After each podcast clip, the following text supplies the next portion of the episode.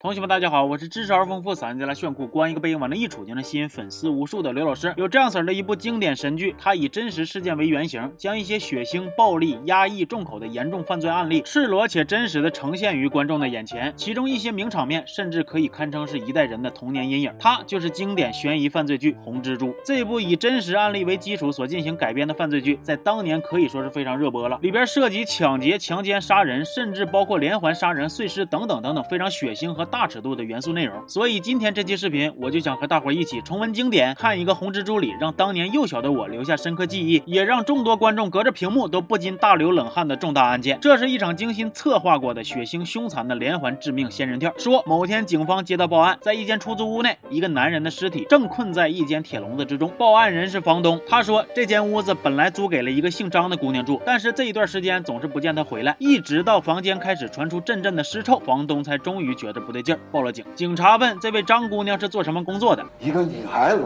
有什么正儿八经的工作？警察又问她平时都和啥人来往啊？一个当机的，嗯，和什么人不来往？你怎么知道她是当机的？一个女孩子还能干什么事儿？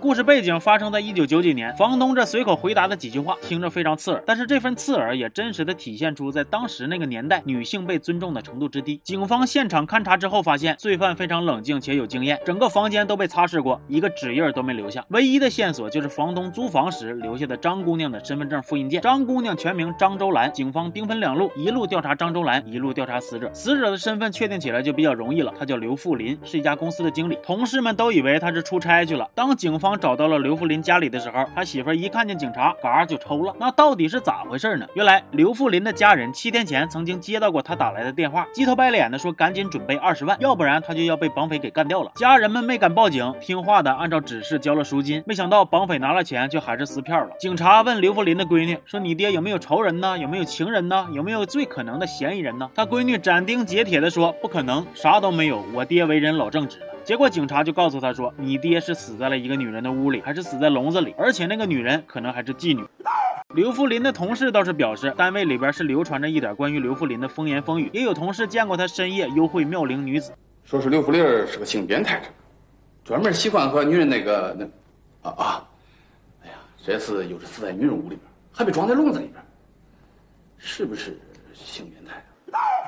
终于，刘福林的女儿提供了一个重要线索。她说她认识叫张周兰的女人，她和她爸曾经在电梯里边救了一个晕倒的女人，女人名就叫张周兰。之后，她还打电话到家里边感谢他们，可能俩人就是这样勾搭上的。根据调查出来的各方线索，警方推测这可能是一场仙人跳。张周兰极大可能就是杀害刘福林的凶手。犯案过程大概就是先勾引色诱，等刘福林完全的放松警惕之后，再将其绑架，最后在笼子里边将其杀害。不过这轱辘呢，有个细节不得不提一嘴，就是刘福林搁电梯里看见穿着坎肩。露胳膊肘子的张周兰就靠上去蹭啊蹭啊蹭啊！你是被搓澡巾附身了还是咋的呀？可能就是他这个举动啊，让张周兰把他定为了狩猎目标的。另一头，警方很快就找到了张周兰的老家。村长说，大家都在传张周兰在外边不是做的正经买卖，还说连他爹都嫌他丢人。尽管他前段时间还给家里边拿了一大笔钱盖楼。很快，在张周兰再次回到老家的时候，警察第一时间去抓人。不过人家也没啥大反应，说我知道你们会来，但是没想到来的这么快。我跟你们走，只是别给我戴手铐，也别吓着我父母。那么案。件就这样侦破了吗？张周兰就是凶手吗？不，张周兰以为警察抓他是因为他卖淫偷钱，还看见过一个女孩被黑道弄死而知情不报，夸夸一顿交代，结果最后才发现警方居然是拿他当杀人犯抓的。哎，那这不就整岔劈了吗？其实是张周兰之前丢过身份证，应该是被有心之人捡走做坏事去了。仙人跳杀人的根本不是他。经过初步排查，警方发现张周兰有一个室友叫米兰，偷走的身份证，并且犯案的可能性最大。事实也确实如此。而此刻米兰。也盯上了一个新的受害人，套路一样，都是首先选中目标，然后假装晕倒，男票里应外合，配合一定要好，号称自己空虚，想找个暖心大宝，老头当场上钩，赶他他都不跑，就等闲人来跳，属实有点难搞。这个时候，米兰男票已经打起了退堂鼓，但米兰的态度可是异常坚决，这才搞到二十万，他的目标是一百万，说等目标完成了就陪男票去美国，男票读书，他给男票做饭，他给男票勾画着美好的未来，把男票都给感动完了。可是第二天一早，男票发现米兰不见了，床上留了一大堆。现金。米兰跟老头一起坐飞机来到了西川。这一天，老头来米兰的住所找他的时候，发现米兰正搁那嘎用铁丝围笼子呢。米兰说呀：“我想买一只大狗陪我，你帮我围个笼子呗，得围个结实的啊，从里边撞不开那种。”老头听完哈哈大笑，说：“没问题呀，我的小宝贝儿。”然后就开始动手。好家伙，玩网这一块算让你们给玩明白了。米兰趁老头不注意，在水里边下药，想把老头给迷晕。老头一看，哎呀，中计了，俩人就撕巴起来了。这个时候，男票出现了，送上了一份助攻，一起把老头送进了自己亲手编织的牢笼，之后再威胁老头的家人给赎金。不过这次老头的家里人及时报了警，警方走访排查，以检查计划生育的理由来到了米兰的住处，对他进行了询问。随后在他的楼下布起了监控。米兰的直觉告诉他，可能是被发现了。晚上，他叫上男票，抱着被褥来到了天台，一是躲避监视，二是一旦有情况了，立刻就从天台逃跑。这儿我已经看过了，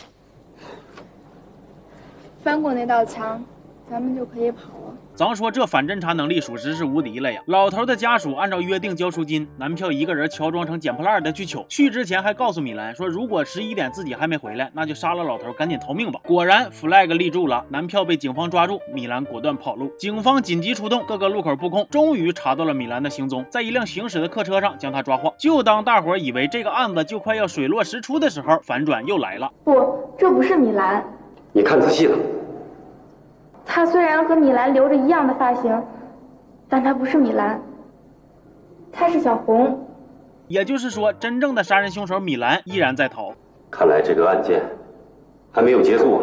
一开始咱不就说了吗？《红蜘蛛》这部剧都是根据真实案例改编的，而这个案子中的凶手，他背后的原型，大伙应该并不陌生，那就是劳荣枝。劳荣枝从一九九六年起多地流窜、抢劫、绑架、杀人、碎尸，身背七条命案，在外逃亡多年，始终都没被抓到。所以剧中的凶手最终的结局也是没被抓获，可以说是非常尊重事实了。剧里把人关进了狗笼杀害，也是还原了劳荣枝当年的作案手法。当年劳荣枝有个同伙，就是他的男票法子英，俩人一起行凶作恶。本剧也还原了这个角色，而且剧里还有一个小细节，就是开头警察调查房间时，墙上挂了个画，写着子英。这个道具的安排也是非常有心了。一直到二零一九年，劳荣枝才被警方抓获。他被带走的时候没有啥惊慌，非常平静，可见其心理素质真是不一般的。二零二一年九月九日，劳荣枝案一审宣判，以故意杀人、抢劫、绑架三罪并罚，判死刑。但是劳荣枝却不服判决，当庭提出上诉。我觉着还是那句话啊，天网恢恢，疏而不漏。如果有人突破了人性与法律的底线，那就必将受到法律的严惩。红蜘蛛的第一部上映于两千年，又名《十个女囚的临终告白》。顾名思义，它讲述了十个真实的女性严重犯罪案例。用官方简介的话说呢，就是该剧再现了当年曲折艰难的破案过程，同时也客观地展现了这些女性在生活中遇到的种种矛盾与冲突，探寻其心理蜕变的轨迹，记录了她们在临近生命终结时的忏悔。也许是受困于当年有限的制作水平与投资，《红蜘蛛》整体自带一种廉价粗糙的质感，演员啥的也大多都是素人，剪辑也非常混乱，最终呈现出一种刻意烧脑，但是完全没有必要的感觉。但是也正是因为这种质感，反而使得它显得更加真实，更加富有冲击力，充满了时代感。甚至因为过于真实，所以一度有不少的观众都是把它当纪录片来看。剧中通过展现一些女性犯罪的案例，进而去探讨在女性犯罪的背后所隐藏的原因和动机到底是什么。这个探讨的过程，我个人认为还是很有必要的。当然，我肯定不是为了罪犯开脱，我只是说，也许探讨一下背后的诱因，能够一定程度上的减少更多悲剧的发生。《红蜘蛛》这部剧在当年收视率超高，除了题材上的另辟蹊径，剧方也属实是找到了流量小密码。剧中的女性演员穿衣造型，在两千年的观众视角来看，不可谓不时尚。有些穿搭放到今天来看，依旧不过时，甚至连海报也是一部比一部暴露。可想而知，这对二十年前的观众会造成多大的震撼了。当年我们看的时候啊，可能岁数太小，除了害怕，估计也看不懂太多的道理。那如今我们再回看，应该会对它的主题有着更加深刻的理解。就像这部剧片头所写的那样，它深刻的警示人们，在任何时候都要坚持高尚的品格、人生的责任、社会的良心、健康的生活。那希望喜欢这期视频的同学能点个赞再走。行，那今天这期就先到这儿了，我是刘老师，咱们下期见。